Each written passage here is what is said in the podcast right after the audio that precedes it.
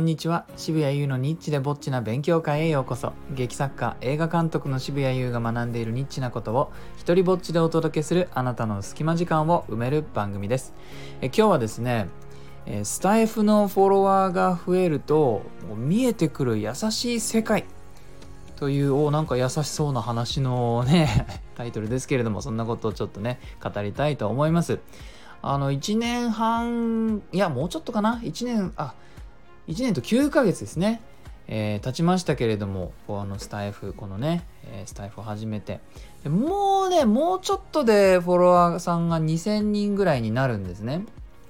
えー、でこのぐらいになってくるといろいろとま見えてくるものがありましてで大体ねどれぐらいの人たちが聞いてくれてるのかとか、まあ、こういうのって常にね、まあ、僕なまあ、何回かラジオでも言ったかもしれないんですけども大体10%の法則ってものが、まあ、ほとんどのことに当てはまるんですけれどもあのじゃあ2000人ぐらいフォロワーがいると大体ちゃんと聞いてくれるのは10%なんですよね。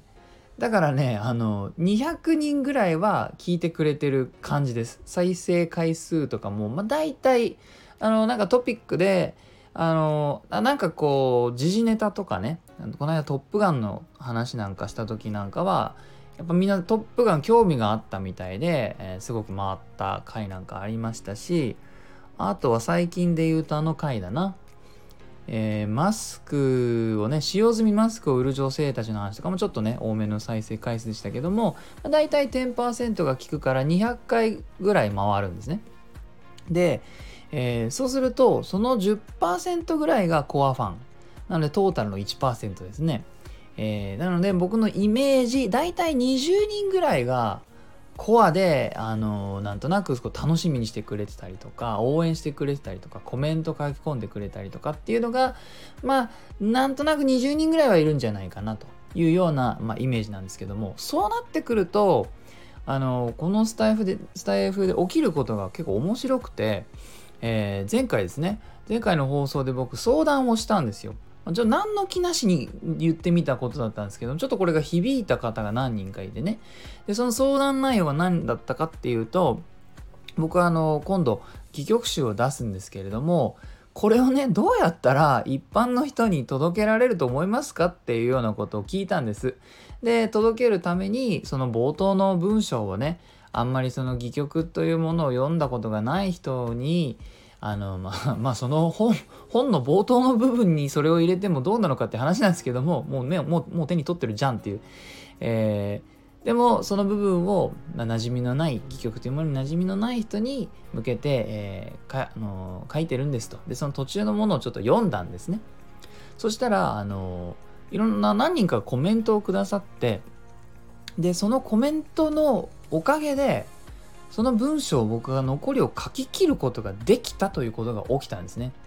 あの、なので放送しないで書き上げたであろうものと、たまたまね、ちょっと少しネタどうしようかなとか思ったんで、目の前にあったものを読んでしまおうということで、ラジオの回にしちゃったっていうのもあったんですけど、たまたまそれをやってみたら、反応があり、その反応のおかげでですね、あのー、書くものの方向性が見えたっていうことが起きたわけです。いやこれはこれはなんか嬉しかったですね。いやマジありがてえと思いました。あのでどんなコメントがねあったかというとあの簡単に紹介させていただきますとですね、えー、例えば、までこれにコメントしてくださる方っていうのはあの同じようにスタイフでこう配信されてる方たちでもあるんですけれども、えー、高橋亜紀さんという方がですね聞いてくださったのがあの、こんにちはと、渋谷さん、こんにちは。一般の人を代表して質問があります。そもそも、戯曲とはどういうものなのでしょうか？小説とどう違うのでしょうか？戯曲と言われると専門的な方が読むもので、一般の人は自分のものではないと思ってしまうかなと思いました。っていうふうに、書いてくださって、で、またですね、あの、また別の方も、んと中島めぐみさんという方もですね、あの戯曲とこれは踊ったり歌ったりする舞台で使われるジャンルの一つというふうに思っていたみたいでまさか読めるものとは知りませんでした。曲とついているので音楽寄りのものだと思っていたくらいですと。いうふうに、え、書いてくれてなるほどと。こう僕のね放送を聞いてくれている人たちってどちらかっていったら文芸寄りの人が多いのかなとかまああまりねあのどういう層が聞いてるのかっていうのはスタイフやってるだけではわからないんですがそのそんな中でも戯曲という言葉がそこまで実は一般に浸透してないんだっていうことがこのあのねお二人のコメントを見て分かったわけですよ。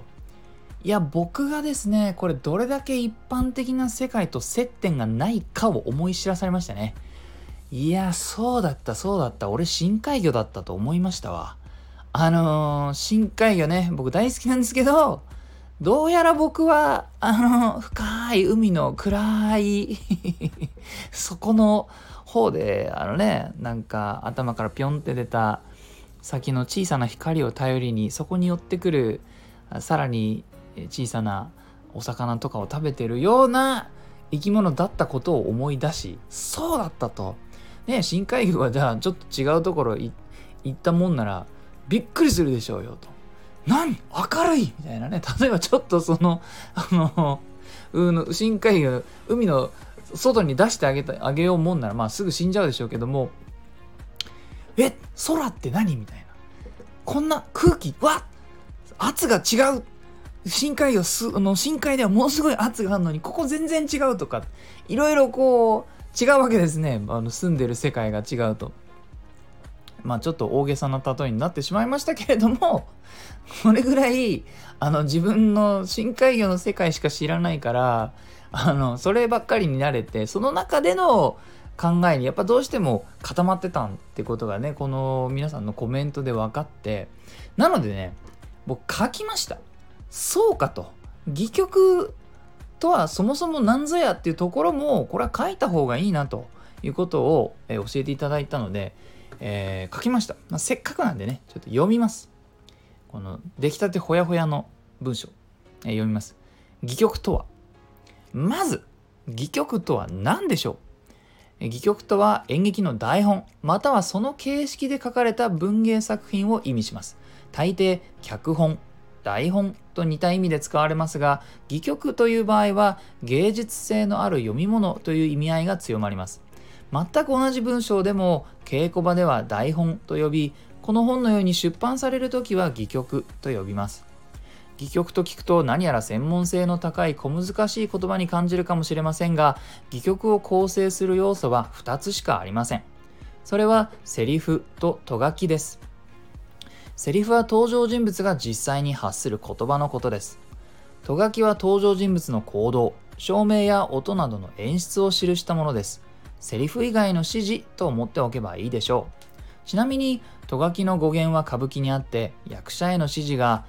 と振り返りのように、とから書かれていたことに由来します。とは、するとの略ですね。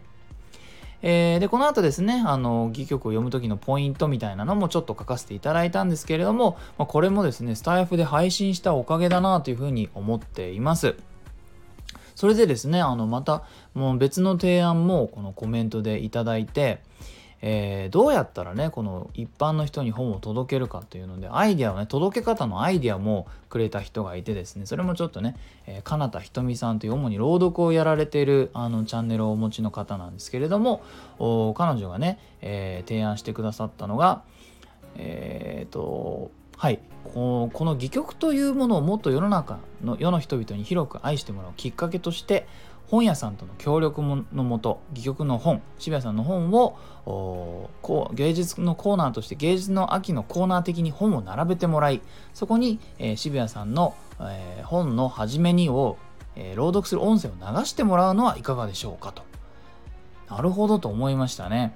実際にね本屋さんで、えー、そういうふうに音声が流れてると、まあ、ちょっと嫌がるお客さんもいるかもしれないからこれをそのままやるのはねどうかなとは思ったんですけれどもでもこれの応用する方法は全然いろいろありまして、えーと、新刊の間はポップというものを置かせてもらえるんですよね。だから本を出てしばらく、まあ、1ヶ月か、まあ、ちょっと本屋さんにもよると思いますけれどもあのポップをね置かせてもらってそのポップに QR コードを僕があの用意して貼ってでその QR コードピッてやると僕がこの本のそもそも戯曲とは何何なのかとか読み方こうですよっていう風に喋ってるね音声が聞けるようなリンクに飛ぶということはできるなと思ったわけです。まあ、こんなアイディアもコメントがあったからこそ思いつくわけででそういうコメントが届くのはどうしてかといえば、まあ、こうね地道に続けてきたことがどこなんどうにかこうにかちょっと評価されて、え、フォロワーさんがねちょっとずつ増えてきて、えー、今ねそんな風にアイデアをもらえるようなね世界が見えてきたなというふうに考えあの感じています。